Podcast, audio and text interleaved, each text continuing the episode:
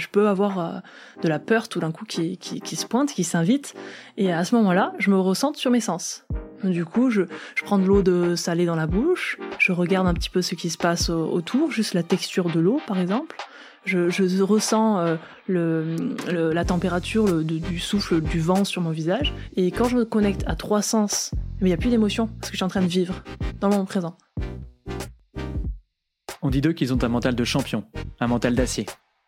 Mais la vérité, c'est que tous les athlètes de haut niveau ont traversé des moments difficiles, des moments de doute, des remises en question. Pour un athlète, prendre soin de sa santé mentale est une nécessité.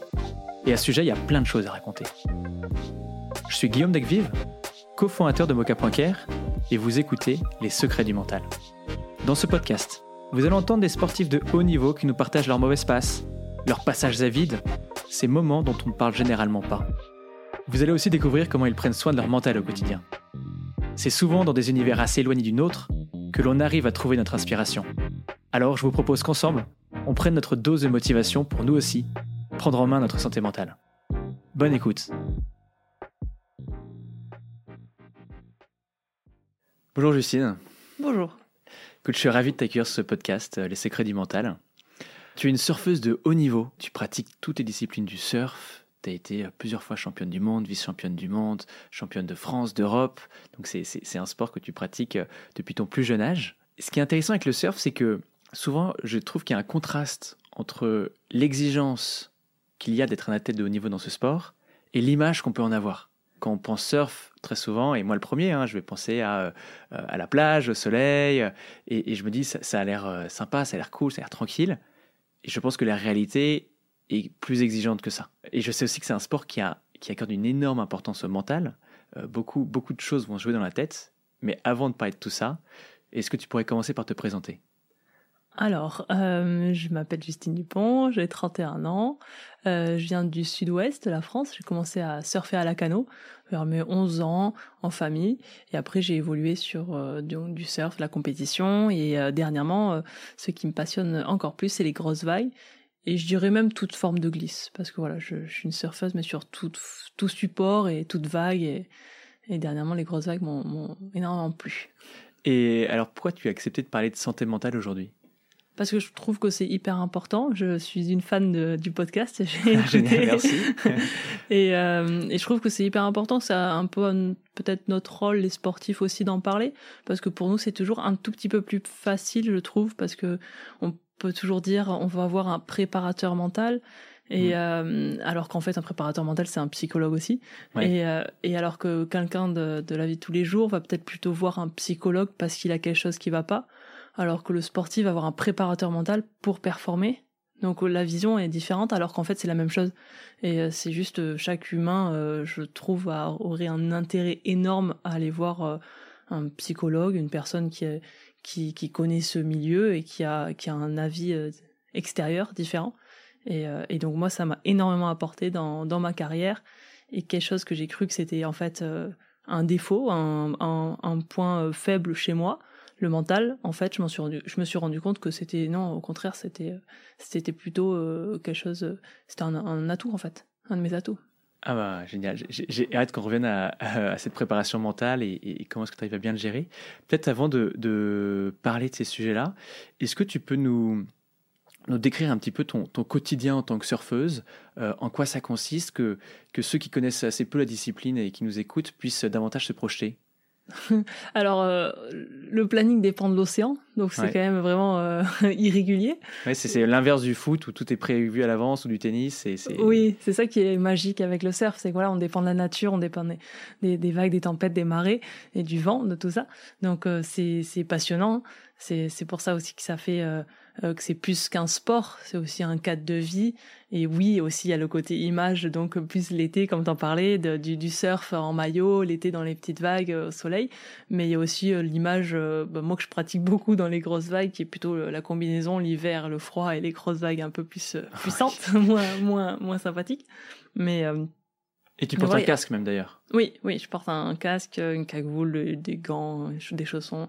Je suis un peu euh, comme un cosmonaute qui va sur la lune. C'est pas très, c'est pas une tenue euh, très très féminine. J'ai des mousses, j'ai des, des combi avec des, des, renforts de mousse qui, qui donc déforment la silhouette complètement. C'est c'est assez rigolo. Ouais, pour amortir le choc qui va être qui peut être très violent. Oui, oui, tout à fait. Et pour remonter à la surface aussi. Donc c'est aussi j'ai un gilet en plus supplémentaire ou après euh, voilà qui me permet de comme comme l'escalade comme pardon l'équitation ou, euh, ou, ce genre de sport ou la, la moto c'est des gilets airbag qui peuvent se déclencher aussi. Et est-ce que tu peux nous dire comment se déroule une compétition de surf? Alors j'imagine que ça dépend bien sûr des compétitions, mais peut-être celle qui t'a le plus marqué ou celle qui est la plus importante à tes yeux? Euh, alors une compétition de surf, c'est c'est sur un jour précis. Et après euh, il va avoir un temps euh, un temps 20 euh, minutes 25 minutes 30 minutes parti pour surfer. Et on va être noté sur souvent sur deux vagues. On peut aller prendre jusqu'à 10 vagues mais voilà les, deux meilleures vagues vont, vont, vont être comptabilisées avec une note sur 10 points chaque vague donc avec une note une moyenne sur 20 points. Et, et donc comme ça on est quatre dans l'eau et les deux premières vont passer dans la série d'après ça, c'est pour le format plus classique. Et après, moi, j'ai pu participer à des compétitions de grosses vagues où le temps est un petit peu plus long. On est un peu plus nombreuses dans l'eau. On peut être euh, jusqu'à 6. Et, euh, et, voilà. Et c'est, mais c'est, c'est un peu la même histoire. C'est sur deux vagues avec une, avec des points et donc des juges qui sont là pour, euh, pour nous regarder et pour nous noter suivant, suivant la performance fait, fait sur la vague. Voilà. Et alors, le, le surf, c'est, c'est un sport de sensation? Euh, est-ce que tu peux nous décrire un petit peu, c'est quoi les sensations que toi tu ressens quand tu es sur une planche? Euh, Ouais, c'est toujours euh, difficile de décrire des sensations parce que la sensation, ça se vit, tout simplement. Donc déjà, je vous invite tous à aller monter sur une planche pour, pour vivre ces sensations. Et euh, je, je, dirais que c'est une sensation de, de, de liberté, moi, que je peux ressentir, de moment présent, ça c'est sûr. Donc, on, je me sens bien, je me sens ma place, j'ai des sensations de vitesse, de un petit peu euh, comme un chat euh, qui, est éveillé, où on a un peu tous ces sens qui sont qui sont là, qui sont qui, qui sont opérationnels à 100%. Ça c'est hyper euh, bah, plaisant comme sensation. Se dire que là, on j'ai l'impression d'avoir un sixième sens un peu, de, de, de, pouvoir appuyer sur un bouton super pouvoir et en fait d'avoir tous les sens qui sont là, qui sont réveillés, qui, qui sont en train de, de fonctionner au mieux. Donc euh, un peu la sensation de d'utiliser tout son plein potentiel en fait. Ça, c'est plaisant. Et ces sensations, est-ce que tu arrives à les garder même quand tu dois performer? Est-ce que tu vois, c'est, finalement, c'est difficile de réussir à ressentir le moment présent quand euh, derrière, tu as la pression bah, de, de, la compétition. Est-ce que tu vas arriver premier, pas premier? Est-ce que derrière tes sponsors, ils vont te continuer à te suivre en fonction aussi de ta performance? Même le jour J, même un jour très important, tu arrives à garder ces sensations? Oui, parce que je recherche ces sensations-là. Je vais dans l'eau pour avoir euh, ces sensations de plénitude et, et, tout ça. Mais euh, par contre, le, le, la pression avant, la, la, la question est-ce que je vais réussir, tout ça, euh, ça se pose avant et ça m'aide pour ma préparation, pour être bien plus euh, rigoureuse. dans les grosses vagues, le côté risque m'aide dans ma préparation pour être euh, encore plus rigoureuse sur cette préparation. Et après, une fois dans l'eau, non, la, recherche, elle est, elle est dans, dans les sensations, dans, dans, dans le vivre cet instant présent euh, le plus pleinement possible et en, oui, voilà, en, profiter parce qu'on n'a qu'une vie et en fait, chaque expérience qu'on vit, à chaque fois, ça peut arriver euh, qu'une fois dans une vie, tout simplement. Donc, euh, quand ça arrive, ben, il faut en profiter. Donc, finalement, tu es un peu dans l'intellectuel, le rationnel avant d'être dans l'eau et tu es dans l'émotionnel, dans la sensation une fois que tu es sur l'eau, si, si j'ai bien oui, compris. Oui, c'est hyper simple, c'est exactement ça. Voilà, il y a, l'analyse avant, quel objectif j'ai envie de faire. Ok, bon, mais surfer une très grosse vague à Nazaré, ok, ça va me demander quoi? De l'apnée, du physique, du mental, une équipe bien entourée. Voilà, plein de plein de choses à travailler. Je vais les travailler. Euh, je vais avoir ce petit alarme euh, risque. Attention, si tu travailles pas bien, euh, il y a moyen que tu te fasses secouer par l'océan. Donc voilà, ça va m'aider à être encore plus rigoureuse. Et après, le jour J, par contre, c'est ça qui, qui, qui, est incroyable. C'est c'est le, les moments les plus faciles en fait dans les dans les gros événements ou, ou les, les gros jours parce que parce qu'en fait c'est on est là pour profiter pour euh, profiter de tout tout le travail qui a été mis en place et, euh, et autant en profiter à 100% parce que dans ce cas-là ça servait à rien de, de faire tout ce travail si c'était pour, pas pour prendre du plaisir le, le moment euh, le jour J quoi et, tu as parlé du, de risque. C'est vrai que le, surf, c'est un. Et notamment les grosses vagues euh, que tu vas faire, bah, tu as commencé à en parler, le fait que tu aies une combinaison, un casque avec les, les, les, flotteurs également pour te faire remonter la surface. c'est un sport où tu es assez exposé. Tu peux avoir des vagues de plus de 20 mètres. Tu peux te retrouver sous l'eau complètement aspiré par une machine à laver. Comment est-ce que tu as réussi à travailler l'appréhension du risque pour que justement le, le risque, tu sois uniquement dans l'analyse avant de rentrer dans l'eau, mais qu'au moment d'être dans l'eau, ils viennent pas te, te, manger l'esprit, ils viennent pas, tu vois, que pas une pensée parasite ou ils viennent pas un peu te tétaniser, te stresser? Ben, comme on en parlait jusqu'à présent, ça dépend de ton objectif, tu le mets en place, tu t'entraînes pour, euh, et, et, ce risque-là m'aide énormément pour euh, pour euh, vraiment essayer de, de, de, de, vérifier tous les petits détails, tout le matériel, vraiment les personnes qui sont autour de moi, ça c'est le plus important, bien s'entourer. Et, euh, et après, bon, le jour J, des fois, euh, il y, a y a encore un élément perturbateur, un élément extérieur, un inconnu qui, qui, qui se pointe avec, avec le doute qui va avec. Et, et à ce moment-là, ben, j'ai encore des, des petits outils euh, sur lesquels je peux m'appuyer. Et par exemple, quand je suis à Nazaré, donc euh, ou sur une grosse vague. Donc euh, prenons l'exemple à Nazaré, je suis au large, je, suis dans l'eau. Donc voilà, j'ai le palonnier dans les mains euh, qui est relié à la corde et au jet ski avec Fred. Donc Fred, il va, il va vérifier Fred et mon conjoint et on surfe les grosses vagues ensemble. donc lui, il va repérer l'océan, il va repérer la belle vague. Et moi là, j'ai un petit moment d'attente où je dois lui faire confiance. C'est lui qui va choisir la belle vague. Et là, par, moment, bah oui, il y a plein de choses qui se passent dans la tête. Et tout d'un coup, bon, mais je, je peux avoir un flash d'une blessure que j'ai pu avoir, euh, un, doute, euh, oui mais si je tombe là c'est vraiment très gros aujourd'hui, une vague qui casse contre la falaise et ça fait un bruit euh, différent et, je me retourne et je vois le, monde qu'il y a sur la falaise. Peut-être, ça, voilà je peux avoir de la peur tout d'un coup qui, qui, qui, se pointe, qui s'invite et à ce moment-là je me ressente sur mes sens. du coup je, je prends de l'eau de salée dans la bouche, donc j'ai le goût, je regarde un petit peu ce qui se passe autour, juste la texture de l'eau par exemple je, je ressens euh, le, la température le, du souffle du vent sur mon visage. Donc là, déjà, je me suis connectée à trois sens. Et quand je me connecte à trois sens et que je, les, suis en train de les vivre, il n'y a plus d'émotion parce que je suis en train de vivre dans le moment présent. Donc du coup, il n'y a plus de, de peur parce que la peur, c'est avant, c'est la peur du futur par rapport à ce qu'on a pu vivre dans le passé. En fait, dans le présent, il y a juste la vie. Il faut vivre et c'est tout, pas se poser de questions. Donc quand je suis dans l'eau et que je peux avoir peur, en fait j'ai peur de tomber sur ma prochaine vague parce que je l'ai déjà vécu et j'ai associé une sensation de, de, de, douleur avec ça et tout ça.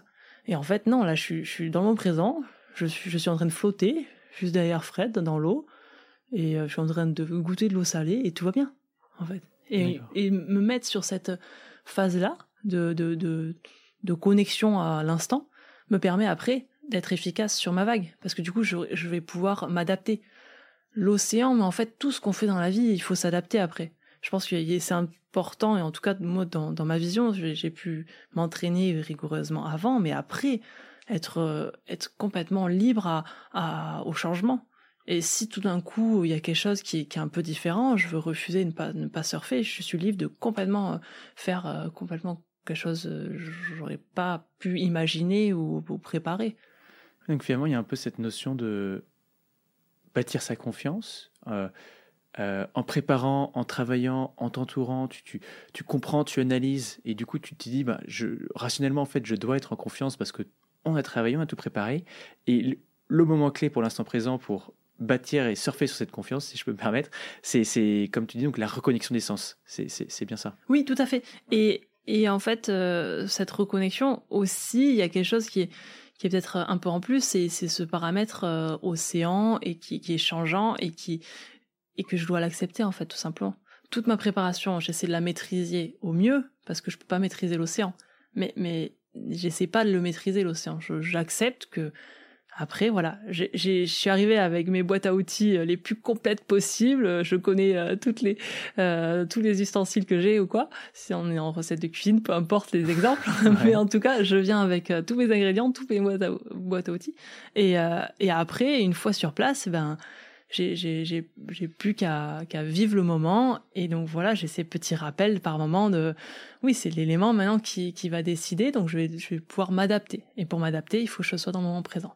Je sais pas si vous me suivez, c'est un peu compliqué, mais Si, sur si, ma, je- sur Moi, ma je, force, je- je- suis, je trouve ça, euh, je trouve ça vraiment passionnant euh, d'avoir cette capacité euh, incroyable de- à se reconnecter vraiment au moment présent. Et, et finalement, je pense que c'est quelque chose qui est vrai pour tous les athlètes et dans l'absolu, même, j'ai envie de dire, pour toute personne. Comment est-ce que je fais quand, euh, je sais pas, si je suis en réunion euh, pour me reconnecter au moment présent et au lieu de me dire, euh, tiens, si ma réunion se passe mal, je vais me prendre un commentaire de mon manager ou de ma manager, plutôt de me dire, bah, comment est-ce que je fais là pour concrètement présenter les éléments que j'ai envie de présenter et comment est-ce que je me suis bien préparé pour arriver en confiance. Donc, je Ouais. trouve ça hyper, Exactement. hyper inspirant. Et ça m'arrive complètement, euh, je suis amenée à faire des conférences en entreprise ou des choses complètement différentes, ou même un plateau télé indirect ou quoi. Ouais. Et euh, ça m'est déjà arrivé plein de fois d'être un peu stressée. Là, je sens que je commence à avoir les mains moites et que je, je- je commence à avoir chaud, tout ça. Et, euh, et là, en fait, hop, je me repose, je me pose et, euh, et la première phase, c'est déjà se, se rendre compte que là, il y a un stress qui est en train d'arriver, une peur ou quelque chose. Et, euh, et là, je, juste, je, je, je regarde ce qui se passe autour, j'écoute, je ressens la température. Voilà, hop, ça y est, je me suis connecté à mes trois sens, je respire, hop, je me connecte à ma res- respiration, et hop, c'est parti. Finalement, c'est un peu mettre de côté les, les questions qu'on peut se poser euh, sans arrêt et se dire, bon, bah, maintenant, je... je... Ben en fait, euh, les questions, euh, c'est avant qu'il faut se les poser. Après, euh, c'est trop tard. Et même si on n'a pas bien travaillé suffisamment ou quoi, c'est trop tard. Donc, donc autant se mettre toutes ses chances de son côté en étant concentré et être prêt à, à s'adapter et, et à, à bi- bien agir sur le moment. Je sais que toi, en, en novembre 2016, tu as eu euh, eu une, on va dire, je pourrais appeler, je sais pas, une contre-performance où tu vas perdre un sponsor et tu vas dire, ça s'est joué à une vague près. Alors, je, mais, mais oui, mais je pense, je pense ouais. qu'il y a- plein de sports où ça s'est joué à, à à une, une, chose balle près, ou à une, seconde près, transversale, on pense près, à la finale de la Coupe du Monde. Tout à fait. Donc euh, euh, oui, ça s'est joué à, à une vague près, mais finalement, est-ce que est-ce que ma route était là en fait, tout simplement? Et à chaque fois, dès qu'il y a des choses négatives qui m'arrivent dans la vie, j'essaie de me concentrer sur euh, ok, là il y a quelque chose qui est négatif, il y a peut-être une, porte qui s'est fermée, mais si je suis attentif, c'est sûr qu'il va y avoir des portes qui, vont s'ouvrir, et à moi d'être euh, bien pour pouvoir les saisir. Donc même si là il n'y a pas de porte euh, en visuel, ben, à moi de me recentrer, d'être bien, de me, remobiliser pour, pouvoir euh, ben, prendre le, le prochain chemin qui va s'ouvrir à moi. Donc là, les compétitions, ben, en fait, oui, ça s'est joué à une série près, mais ça faisait quatre ans que, que je, je prenais plus de plaisir euh, dans l'eau en compétition. J'aurais pu déjà euh, repérer ça et le prendre en considération et mettre vraiment de l'importance à ça. Mais dans notre monde, bon, le plaisir, on le, le dénigre un peu. Oui, enfin, c'est le travail. Bon, mais tu vas t'entraîner, tu vas souffrir, et puis c'est comme ça, et puis ça va bien payer un jour. Et en fait, euh, non, il faut, faut aussi que ça, ça puisse vibrer à l'intérieur. Et, euh, et en fait, la compétition et euh, ces, ces plus petites vagues, ben, j'avais fait le tour et c'était rébarbatif pour moi et je, je, je n'apprenais plus grand chose et j'avais en tout cas j'avais plus cette motivation, ce désir d'a- d'apprendre su- sur un circuit qui était qui était voilà récurrent pour moi. Donc et euh, alors, comment j'avais- tu as retrouvé cette notion de plaisir? Parce que finalement, tu nous dis que tu as passé 4 ans en l'ayant un petit peu perdu. Comment est-ce que tu as réussi à... En- Aujourd'hui, on a l'impression que tu la vis euh, pleinement, euh, cette Oui. plaisir dans ton, dans ton quotidien. Mais comment tu l'as retrouvée? Je me suis écoutée. D'accord. Hum, ma mère m'a toujours dit écoute ta petite voix et plein de gens m'ont dit écoute ta petite voix Ouais. et souvent j'ai pas compris ça et en fait je me dis c'est c'est c'est très dur à aller chercher euh, sa petite voix euh, vraiment euh, qui te ment pas hein, qui qui vivre vraiment en toi et en fait j'ai essayé de me reconnecter un peu à ce que j'avais réellement envie qu'est-ce qui m'a qu'est-ce qui m'a attiré dans le surf euh, pourquoi je suis tombée amoureuse de ce sport c'est Ouais. pas par rapport à la, juste la compétition, non, c'était par rapport à la nature, par rapport à cette envie de recherche, d'aller toujours chercher une vague différente, le meilleur endroit, le meilleur mo- moment, euh, apprendre, connaître sur la nature, sur les tempêtes, sur sur euh, tout ça, et puis euh, aller encore plus loin dans, dans les tailles de vagues pour tout simplement avoir plus de sensations, plus de vitesse, plus de recherche sur le matériel, plus de recherche sur ma préparation, tout ça. Et, et en fait, la compétition était trop cadrée pour moi, et ça me maintenait dans voilà dans, dans ce cadre qui, qui m'épanouissait plus et j'ai pas réussi à m'en rendre compte et finalement il a fallu que je me prenne ce petit mur cette Ouais. série que j'ai pas passé un, un partenaire qui était euh, euh, concentré sur la compétition qui n'a plus voulu me suivre et qui ont eu raison en soi parce que finalement ben, c'est ça ne me correspondait pas la compétition pure Ouais. et, euh, et en fait là il y a une compétition de grosse vague qui a euh, qui, qui avait lieu ben, une semaine après et j'ai eu l'information euh, le, la- Le jour même. le jour même oui le jour même donc je suis Fred, vraiment ton du- copain qui est venu te voir euh, et qui t'a donné l'information. Tu perds un sponsor et puis en fait, tu es qualifié au championnat du monde féminin à Hawaï, si je me souviens bien. Voilà, c'est ça. Ça s'est fait dans la même journée, donc les montagnes russes. Mais ouais, l'ascenseur émotionnel un peu. Oui, exactement. Mais ça, c'est la vie, c'est trop bien. C'est que c'est plein, c'est que c'est rempli et c'est ça qui est intéressant. Donc, donc oui, je suis allée bien bas parce que je me suis dit, c'est pas possible, à une vague près, j'aurais pu de nouveau, en fait, j'aurais pu quoi En fait, juste faire une année de plus qui me faisait pas vibrer. Et en mm. fait, j'ai donc j'ai un petit peu pleuré au tout début, et puis de suite j'ai eu l'autre euh, l'autre information, comme quoi il y avait les championnats du monde, et là j'ai vu une porte qui s'est ouverte, et je me suis dit, ben euh, oui, je me suis connecté encore. Est-ce que ça vibre chez moi quand quand je dis ça? Est-ce que j'ai envie de me fermer ou est-ce que j'ai envie d'avancer et d'y aller? Et euh, j'avais juste envie d'y aller et d'aller à Hawaï et de, de partir sur ces grosses vagues et, et vraiment d'aller découvrir ce côté un peu aventure où tu vas découvrir dans l'océan et dans les vagues et tout ça, mais mais en fait encore plus en toi c'est vraiment euh, ce travail aussi euh, introspectif qui est hyper intéressant. Et, alors, tu as dit que ce qui était capital selon toi, c'était être bien entouré. Oui. Euh, est-ce que tu peux nous décrire un peu ton entourage, ceux, qui t'aident notamment à être bien dans ta tête, on va dire, performante au niveau mental, et, comment simplement tout ça fonctionne? Alors, ouais, c'est hyper important, ça, prend du temps, hein, parce qu'au début ah, voilà, tu, essaies d'avoir euh, des personnes autour de toi, mais finalement, c'est pas exactement ce qui te correspond, mais c'est bien d'aller chercher, d'aller tester. Euh, par, par, exemple, par rapport au mental, j'ai testé la sophrologie, la méditation, de, de un, hypnotiseur, euh, la préparation mentale plus d'entreprise. Donc plein de, de, de, de professionnels là-dedans. J'ai lu des livres, j'ai fait mes expériences. Et après, j'ai commencé à trouver vraiment les bonnes personnes. Donc euh, aujourd'hui, ma, ma, petite recette euh, magique, euh, ça va être donc Fred, mon conjoint, qui, qui vit avec moi et qui, qui vit avec moi dans les grosses vagues, dans le côté professionnel, il m'accompagne.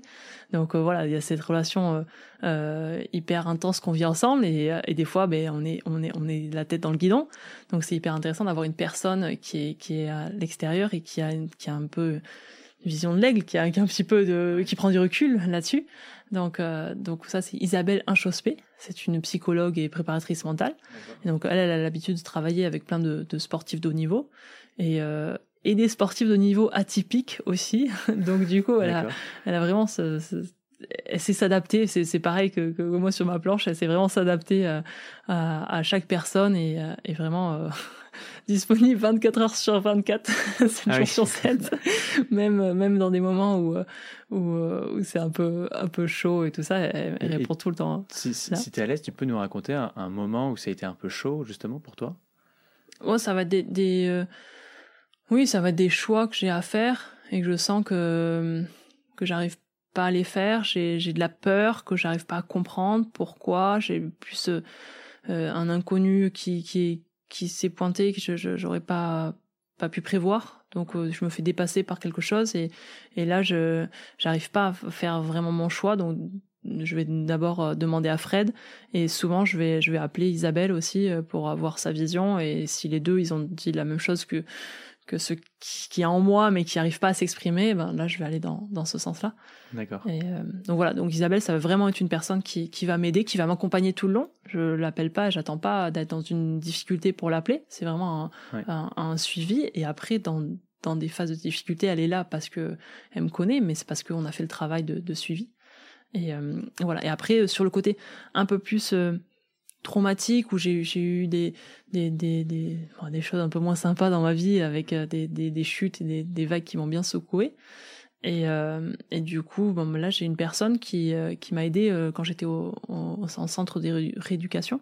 Et donc là c'est Emmanuel qui qui qui fait de l'EMDR EMDR pardon et euh, donc là, j'ai fait des séances plus pour traiter quelque chose qui était euh, qui était conséquent pour moi. Donc c'était une chute et je me suis cassé l'épaule et les genoux à ce moment-là à Hawaï euh, sur une vague.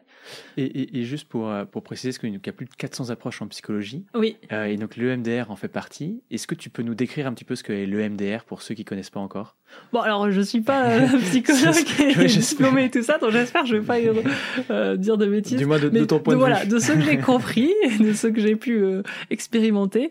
En tout cas, c'est quand on vit euh, euh une vie normale tous les jours, quand on va se coucher, euh, le cerveau il va traiter un peu les, informations qui va se passer dans la journée, on va faire des rêves et tout ça. Et, euh, quand il s'est passé quelque chose qui est un peu plus fort, ben, le cerveau il va avoir du mal à traiter cette information. Donc elle va rester un peu stockée, elle va rester, euh, elle va rester là, présente. Et un peu, j'ai l'impression, la, vie qui nous la resserre, euh, cet, cet événement-là, où, et des fois on va surréagir à des événements, ou euh, par exemple, moi dans l'eau, je vais, je vais repenser à cette blessure alors que j'ai aucune euh, raison d'y penser comme un à ce moment-là, comme un flashback, ou, ou, ou alors des fois c'est pas aussi concret que ça, euh, on s'en rend pas compte, mais euh, on réagit différemment à quelque chose, et en fait c'est dû à des choses qui sont passées dans le passé, qui ont été un peu plus euh, violentes, marquantes, et qu'on n'a pas pu traiter. Et donc le, les séances de EMDR me permettent d'être donc euh, pendant une séance de, de, de revisualiser, de me remettre dans ces situations qui étaient troublantes, qui étaient traumatiques, et, euh, et les traiter. Donc les traiter de façon consciente et, et voilà de, de, revoir après plein de choses qui, qui ont pu s'associer, enfin s'associer à ce, ce, ce traumatisme-là et en fait tu, un peu tu, tu défais une boule de, de, nœuds en fait et tout simplement.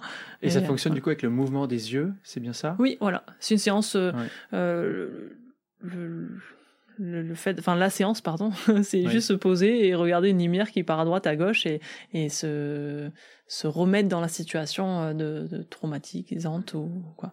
Et ce qui est, ce qui est assez impressionnant, c'est que je crois que le MDR, c'est quelque chose où on a réussi à d'abord prouver que ça fonctionnait avant de comprendre pourquoi. Et il y a ah, beaucoup oui. d'études scientifiques qui ont montré okay. que le MDR en fait avait quelque chose d'extrêmement puissant pour, euh, par exemple, toi, tu as, eu ton accident, des personnes que je sais pas qui ont des accidents de voiture, quelque chose parfois très lourde. Et le MDR, on, on, parfois on ne sait pas pourquoi, mais on a, réussi à, on a simplement réussi à constater que ça a été extrêmement efficace sans forcément être capable d'expliquer le, le, rationnel derrière. Ce qui ouais. est, ce qui est donc, euh... et, euh, et, on n'a pas besoin d'avoir un accident de voiture ou se casser l'épaule dans une grosse vague. Hein. Et tu fais bien de le rappeler, oui. C'est vraiment euh, même des, ouais. des, choses de la vie de tous les jours qui, euh, qui, qui à répétition, sont, sont embêtantes. On n'arrive pas à, à, les dépasser. Mais c'est ouais. hyper utile aussi. Oui, exactement. C'est pour toutes les situations, y compris les plus dures, mais aussi euh, euh, des choses euh, qui, qui, bah, qui, nous, qui nous polluent le quotidien ou qui nous polluent l'esprit. Voilà. Voilà. Euh, carrément. Bah, écoute, voilà, merci de nous avoir euh, expliqué un petit peu ton, ton, ton, entourage, ton coaching. Et ça, c'est du coup une équipe que tu as construite au fur et à mesure du temps. J'imagine que tu, quand tu t'es lancé en tant que surfeuse professionnelle, tu es partie au départ un peu toute seule et finalement, ça fait partie de ta construction à toi. Oui, tout à fait. Et puis après, j'ai eu des, des coachs qui sont venus m'aider, même un, un entraîneur euh, qui, qui m'a aidé sur la partie technique et finalement qui s'est rendu compte que la partie euh, euh, mentale pêchait. Il y avait aussi des, des, des choses à travailler là-dessus et, et qui, qui s'est passionné avec moi et qui, qui, a essayé de trouver des solutions aussi. Donc, Alors peut-être quel est le meilleur conseil qui t'est donné Ah, pardon. Non, euh, meilleur conseil qui m'est donné. C'est comme ça qui te viendrait à l'esprit où tu te dis.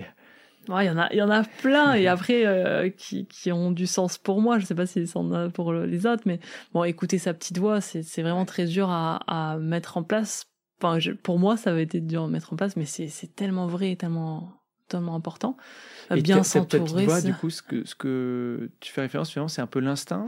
Oui, c'est vraiment, ouais, c'est ça. C'est essayer de, de, poser le cerveau et de comprendre qu'est-ce qui, qui nous attire. Mais c'est plus, euh, c'est plus instinctif, c'est plus euh, vraiment. Euh, est-ce que quand on nous pose une question, quand je vais parler de ce sujet-là, est-ce que je vais avoir tendance à sourire, avoir un entrain euh, et avoir envie de, de de, de, de, me tenir droit, d'être bien, ou est-ce que je vais plutôt avoir envie d'avoir une voix toute comme ça Et puis bon, si tu parles de compétition, bon, ou alors si je te parle grosses vagues, tu vois. Ouais, en fait, il y, y, a eu une, une nuance. J'aime bien les compétitions aussi. je te parle plus de grosses vagues, j'entends le message. mais, tu vois, c'est plus ça. Après, ça, chaque personne a un peu sa, sa façon de le trouver et ça, ça peut prendre une vie pour, pour trouver ouais. un petit peu cette petite voix, parce que des fois on se ment et, et moi je me suis menti pendant quelques années sur les compétitions. Je pensais que c'était c'était ma route, c'était ma voie, et en fait, j'étais lésée parce que je faisais des par moments quand même des, bons résultats. Enfin, par moments, j'ai fait des, des, bons résultats et des, titres et tout ça. Donc finalement, ben, euh, je me disais, bah, en fait, c'est ma voie. Euh, je fais des bons résultats, je suis une compétitrice, je suis payé pour ça. Euh, bon ben c'est c'est sûrement ma voix et puis il y a des gens après quand quand je je perdais juste euh, en finale ou quoi qui disent ah mais quand elle va trouver le petit truc elle va être inarrêtable ou des trucs comme ça quand elle va trouver le petit le bouton magique ou quoi.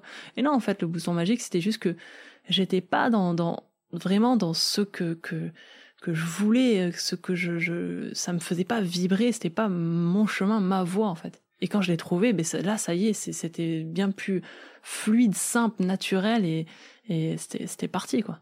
Donc les grosses vagues. et, dans cet aspect grosse vague, il y a quelque chose d'impressionnant. C'est donc, on l'a dit tout à l'heure, c'est des vagues, vagues de plus de 20 mètres. Euh, il y a quelque chose de dangereux. On a eu comme invité sur ce podcast Charles Dubouloz, qui est un alpiniste euh, et qui nous racontait notamment son ascension de la voie Rolling Stones dans les Grandes Jorasses, où de manière très concrète, euh, certains moments, si, il lâchait, un moment même il est parti sans corde, donc ça s'appelle un free solo. Donc s'il tombait, bah, malheureusement ça s'arrêtait là. il nous racontait que finalement son rapport au risque, au danger, il en était presque addict. Et qu'il avait un côté, euh, il avait besoin de ça pour sentir vivant, euh, pour avoir un petit frisson.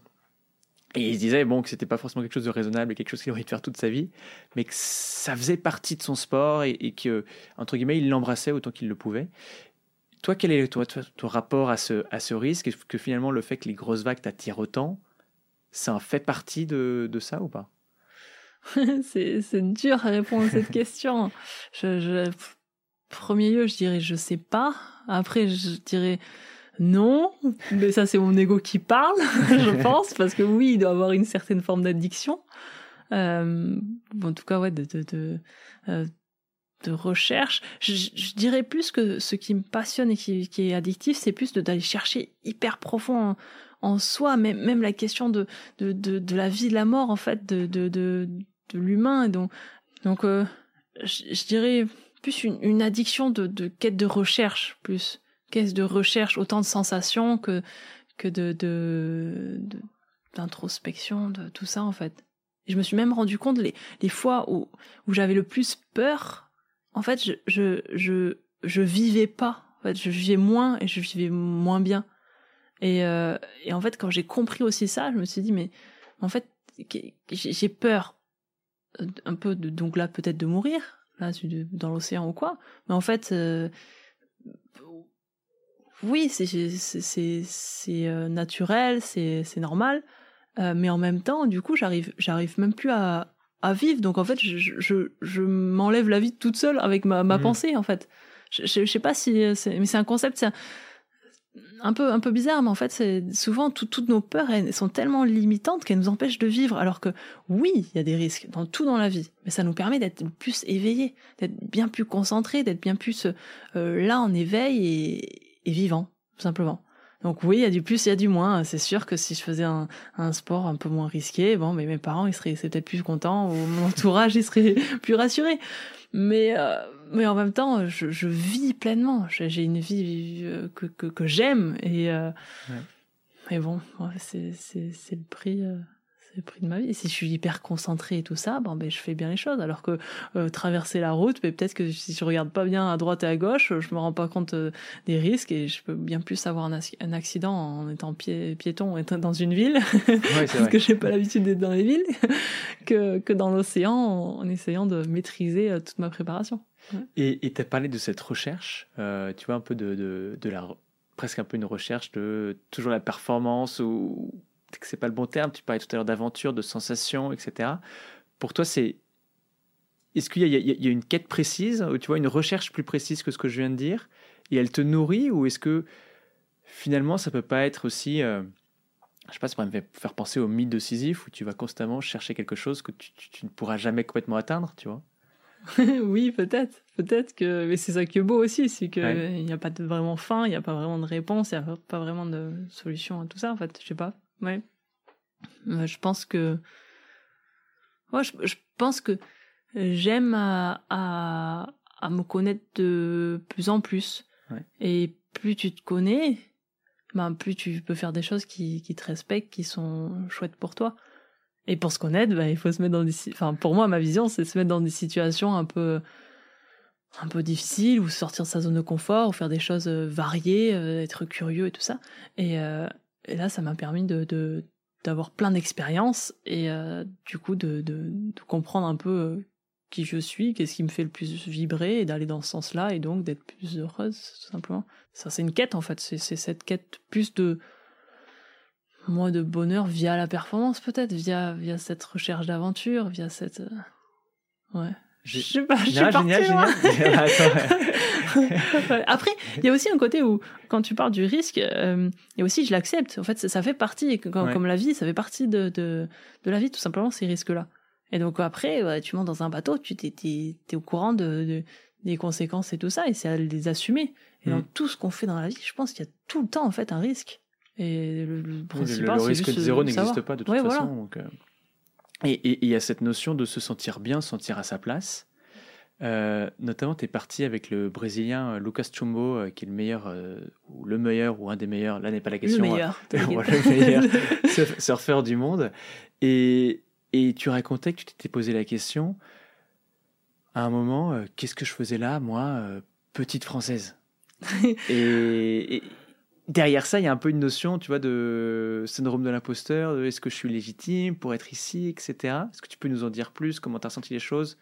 Ben, en fait, j'étais amenée à ressentir par ma faute, parce que c'est pas forcément les, gens à l'extérieur qui, qui c'est moi qui le ressent, euh, de ne pas être forcément à ma place et tout ça, parce que j'ai fait plein de disciplines différentes. Et après, à chaque fois que je jongle d'une discipline à l'autre, oui, je pourrais ne, pas être euh, à ma place parce que mais en fait à ma place de quoi personne à sa place personne il y a, y a, mm. on veut tout on veut mettre tout le monde dans des cadres et tout ça mais non il n'y a pas de cadre et on est tous à notre place en fait. Et à partir du moment où je marche à droite ben voilà ma place est à droite après je vais à gauche après je vais là ma place est là. Et, oui c'est vrai que bon de temps en temps il y a toujours ces, petites phrases qui, qui me vient qui vient à la tête mais qu'est-ce que je fais là? Et là, c'est une petite voix finalement que t'as pas envie d'écouter. Pour le coup c'est la petite voix que tu as envie de mettre de côté presque non? Ouais c'est peut-être même une petite voix qui, qui me fait aussi me rappeler euh, qu'est-ce que j'ai fait pour et que oui non saisis-la cette euh, cette place et, et vis-la pleinement. Là, par exemple, en janvier, quand j'étais donc avec Lucas Chumbo, euh, j'étais au large San Diego, donc à 200 km euh, des côtes. C'était une, vraiment une aventure organisée et on était parti là-bas et avec plusieurs surfeurs. Fred était là aussi et Gareth McNamara, une légende du surf de grosses vagues et tout ça, qui avait organisé toute cette mission. Et, et donc le meilleur surfeur de, de, de la planète euh, avait confiance en moi à 200 on voyait même pas la, la côte. Donc euh, à 200 km de, de, la côte on voyait même pas euh, la terre. Euh, en plein océan il avait confiance en moi pour le positionner sur une belle vague et pour venir le chercher au côté sécurité. Et du coup je me suis dit mais c'est c'est oui, je, je, pourquoi moi? Et mince, il aurait dû prendre quelqu'un d'autre. Et est-ce que je suis peut-être pas à la hauteur? Bah, J'aurais pu me poser un million de questions comme ça. Mais là, j'étais là, il me faisait confiance. Mais oui, pourquoi? Bah, Parce que j'ai gagné cette confiance, parce que j'ai fait les choses pour, et à, moi de vivre ce moment, parce que ça va m'arriver sûrement une fois dans ma vie, de faire ce, ce, cet événement de, fou. Et, euh, et c'est avéré que c'était génial, c'était sûrement le plus beau trip de ma vie. J'ai pris une des vagues la plus grosse de ma vie. Lucas a pris des, super vagues aussi. Et puis euh, depuis ce jour, on se tape dans la main et, on sait qu'on peut se faire confiance n'importe où dans le monde, n'importe euh, où sur quelle vague, et on peut s'appeler. C'est, c'est, c'est dingue de pouvoir avoir cette relation-là. Et en plus, avec le meilleur de la discipline. Mais voilà, j'ai gagné cette place-là et, et en, être. Euh, ouais, c'est souvent c'est en être conscient et de se dire euh, que, que ce moment, il va peut-être arriver qu'une fois dans la vie. Donc autant, euh, plutôt que se poser 15 000 questions, autant en profiter, en profiter à fond. Ouais, finalement, tu as commencé par rationaliser en te disant, bah, j'ai je, je, j'ai le droit d'être ici, en fait. Tu prends du recul et tu te dis, bah, j'ai travaillé pour. Et puis après, c'est ta méthode où tu nous expliquais, tu te reconnectes à tes sens et tu vis le moment présent T'es dans les sensations. Euh. Tout à fait. Bon, là, il y avait le requin blanc partout, c'était facile, il fallait regarder partout. Pour... Donc, euh, des fois, il y a des éléments extérieurs qui t'aident à être, à être présent. À être concentré, quoi. Voilà, être concentré. Mais par exemple, un autre exemple, euh, cet hiver qui m'est arrivé, où je suis partie à Hawaï, il y a eu une compétition Lady Aiko, qui est un événement qui, qui a lieu tous les six ans sur les plus grosses vagues euh, à Waimea, il y a une plage à Waimea Bay, à Hawaï. Et il y a du monde, mais il y a énormément de monde qui viennent pour, pour cet événement. Et, euh, et c'est perturbant parce que la plage est bondée et j'avais pas anticipé ça. Euh, la vague en soi, euh, euh bon maintenant c'est Jaws, Nazaré, il y a plein d'autres grosses vagues qui sont plus effrayantes. Et, alors que Waimea Bay, bon, mais c'était devenu un peu sur le deuxième, deuxième plan de la scène du, surf de grosses vagues. Et euh, du coup j'avais ok sur le côté performance search, avec toute mon expérience que j'avais fait à Nazaré, à Jaws, les gens m'en parlaient, ils me disaient oh nickel, toi tu vas être à l'aise et tout ça. Mais finalement, non, je, à l'aise, euh, on n'est jamais à l'aise nulle part. Et euh, d'une, et après, en plus, euh, j'avais pas vraiment anticiper le monde qu'il allait avoir. Je savais pas suffisamment visualiser. Là, pour le coup, euh, grosse erreur de préparation mentale, je n'avais pas vraiment euh, euh, pris conscience de ça. Et donc sur le jour, le jour J, ben j'ai pas pris de vague dans la première série. J'étais complètement perturbée. Il y avait trop de monde autour. Je, ressentais toute la pression de tout le monde. J'avais peur. Et, et, en sortant de l'eau, je me rappelle, j'avais deux séries. Donc j'avais vraiment une deuxième chance, mais la première chance, je l'avais complètement loupée. Pas pris de vague. Et en sortant, je me suis dit, bon, il y, a, une liste de personnes et moi, j'ai été nommée pour faire partie de cette compétition qui est la plus prestigieuse du surf tout court. Et donc, je me suis dit, bon, j'ai quand même mon nom qui est là. Soit là, tu fais un, effort et tu, tu, tu respectes le nom qui, qui, qui, est là, euh, qui a, été, euh, qui a été pris pour la compétition, soit tu donnes ta place à quelqu'un qui a plus envie que toi. Et, euh, et du coup, là, hyper important d'être bien accompagné. Fred était là, Lucas était là, Isabelle m'a répondu à mon appel de détresse. Et, euh, et, finalement j'ai su me remobiliser et me dire non non le moment il est maintenant. Je vais regretter toute ma vie. Maintenant c'est c'est c'est à à moi de de cette place et que que j'ai en fait parce qu'on on me l'a donné pour des bonnes raisons et à moi de d'en faire bon escient et de me servir de toute cette pression des gens. Ok j'ai fait une erreur l'accepter. J'ai pas euh, j'ai pas su euh, vraiment euh, anticiper ce, ce monde là et tout ça donc, ok, erreur, accepté, hop, c'est rangé. Maintenant, je me reconcentre sur euh, le futur. C'est maintenant, là, la compétition, là, ma deuxième chance. Et je suis partie dans l'eau, j'ai pris une super vague et j'étais très contente et ça m'a fait une belle leçon, quoi. Voilà. Ah bah, incroyable. Merci de nous avoir partagé ça. Mm. On, se rapproche de la fin de cet épisode.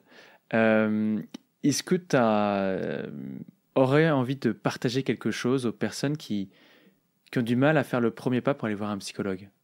Oser. D'accord. Oser, tout simplement. Ouais, faut, faut oser dans la vie, on gagne toujours à oser. Que ce soit un non ou un oui en réponse, que euh, même le non va presque plus nous apprendre dans la vie. Toutes mes blessures, tout ce que j'ai pu avoir le plus négatif, à chaque fois, ça a été hyper positif. Donc Fred en, rigole presque des fois parce que voilà, quand j'ai une blessure ou quelque chose, il, se dit ok, bon, c'est pas cool, et puis de suite il t'inquiète, c'est que tu vas avoir un truc encore mieux dans ta vie qui va t'arriver. Mais donc voilà, donc oui, oser, oser y aller. Et puis s'il y a déjà une question ou une hésitation pour y aller, c'est qu'il y a déjà le premier pas qui est fait, donc il faut, faut y aller. Génial. Et quel athlète t'aurais envie de voir intervenir sur ce podcast? Mais euh, j'en ai plein, plein. J'ai eu beaucoup, beaucoup de chance de, de, de croiser la, route de plein d'athlètes euh, superbes. J'ai euh, croisé la route, par exemple, de Mathieu, Mathieu qui est un alpiniste exceptionnel au CERS à Cabreton. Pardon, pardon Mathieu Merdarnier euh, mince, euh, Mike Horn, énorme sur l'aventure, euh, Arnaud Gérald sur l'apnée, euh, Nouria Newman via, via Red Bull, j'ai rencontré des personnes super, super, super. Euh, Marion Aerti en freeride aussi, en snow. Euh, qui d'autre? Bon, il y en a plein. Pauline Lafont, Pauline Lafont aussi. Euh, eh, vous nous en avez pas fait, non? Euh, pas, pas, encore. Pas, encore. Ok. on est, on est en contact. cool, voilà, je sais pas, tu, je pourrais te faire une liste si tu veux. J'ai que ça en tête pour l'instant. Non, je sais pas, plein d'autres. Ouais, ça donne beaucoup d'idées. Bah, merci beaucoup, Justine. Merci d'avoir partagé euh, ce moment avec nous. Euh, merci de t'être confiée, de nous avoir donné tes conseils, de t'être ouverte. C'est hyper précieux. Merci beaucoup. J'espère que j'étais pas trop confuse. J'espère que c'était clair. Ah, je, merci à vous. Je pense que c'était génial. Merci beaucoup. Merci d'avoir écouté cet épisode des Secrets du Mental. S'il vous a plu, abonnez-vous et partagez-le autour de vous. Encore mieux, vous pouvez aussi nous laisser 5 étoiles sur votre application d'écoute. Les Secrets du Mental est un podcast de Mocha.care, l'allié santé mentale des entreprises. Si vous voulez en savoir plus, rendez-vous sur mocha.care slash podcast. mocha.care, m o k c a r e On se retrouve dans deux semaines pour un nouvel épisode. Prenez soin de vous et pour de vrai. Ciao